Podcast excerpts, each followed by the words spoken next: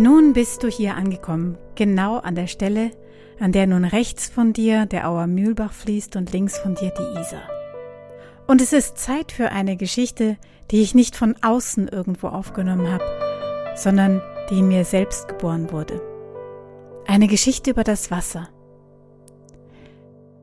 Das Motiv, das ist nicht unbekannt, aber wie es sich eingeflochten hat, das ist auf speziellem Wege zu mir gekommen.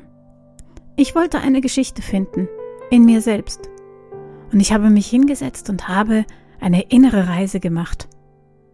Ganz offen, ohne zu wissen, wo es hingeht. Und da befand ich mich plötzlich an einem kleinen Bächlein und hörte dem Rauschen zu. Und dann, dann hat mir das Rauschen des Bächleins diese Geschichte erzählt. Denn das Wasser kicherte und meinte, Oh, da lauscht ja eine Geschichtenerzählerin mir, dem Wasser. Der kann ich ja erzählen, dass in mir unfassbar viele Geschichten wohnen. Zum Beispiel, wenn du an den Kunstmüll neben Bach zurückdenkst. Da laufen und trinken und baden doch verschiedene Tiere. Und einmal, da ging ein kleines Igelweibchen durch mich das Wasser hindurch. Es war ein Igelweibchen mit Kindern im Bauch. Und es hatte einen ganz unglaublichen Nesttrieb. Und ihre Füße, ihre Füße, die mich das Wasser berührten, erzählten nun die Geschichte. Die Geschichte, wo sie herkam und wo sie hingeht und was ihre innersten Wünsche sind. Die Geschichte vom Nestbautrieb einer Igelin, die nicht einmal weiß, dass sie Kinder im Bauch hat. Und so, so erzählen mir alle Hände und Füße, alle Wesen, die durch mich das Wasser hindurchgehen, ihre Geschichten. Ihre Geschichten, wo sie herkommen, wo sie hingehen, was ihre inneren, verborgenen Wünsche sind.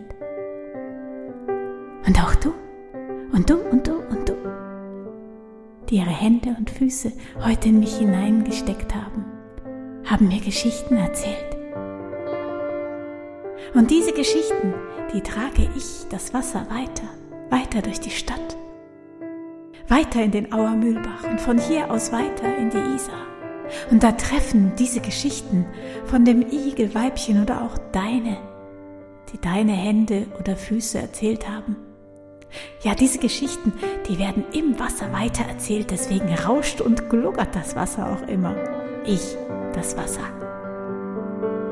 Ja, und hier siehst du gerade, wie rechts von dir das Wasser vom Auer Mühlbach kommt mit vielen, vielen, vielen Geschichten und links das Wasser von der Isar. Das, das bringt auch noch Geschichten. Ja, beide Wasser bringen Geschichten von den Bergen mit wo das Wasser einst aus der Quelle geflossen ist.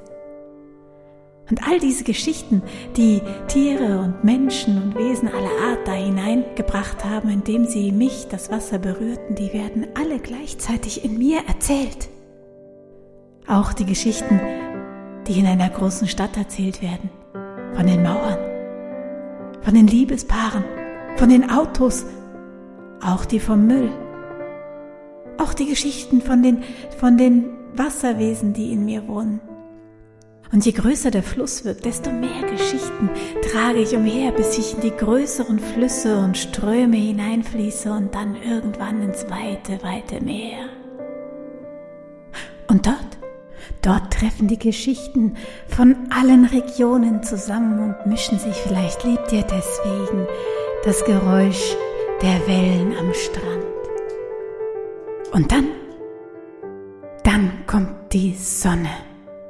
Und die Sonne, die zieht das Wasser an. In mini kleinen Tröpfchen wird es nach oben gesogen und an diesen kleinen, unsichtbaren Tröpfchen, da hängen sie, die vielen, vielen Geschichten. Und oben im Himmel werden sie zu Wolken. Ganz bestimmt seht ihr, ihr Menschen in den Wolken, deswegen so eigenartige Figuren. Da oben wehen die Geschichten über die ganze Welt und kommen irgendwann als Regentropfen wieder hinunter. und sickern und sickern in die Erde hinein, tief, tief, hinein, immer tiefer, hinein und ganz, ganz weit unten am Grund, da werden sie alle erlauscht, die Geschichten. Sie werden erlauscht von der Erde selbst. Und wenn sie, die Erde, alle Geschichten gehört hat, jede einzelne, dann erst, dann erst gibt sie das Wasser wieder frei. Dann kommt es aus den Quellen hervor und fühlt sich so anders an und sprudelt und sickert wieder hinauf, um neue Geschichten zu sammeln. Und so geht das schon Tausende, ja Millionen, Milliarden von Jahren.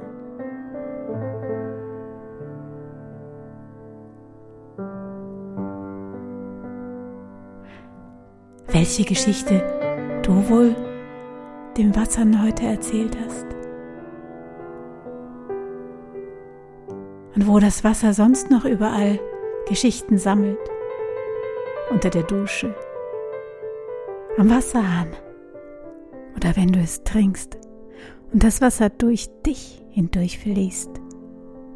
Und wo das Wasser wohl überall schon war, das du hier siehst das gerade an dir vorbeifließt, in der Isar, im Auermühlbach.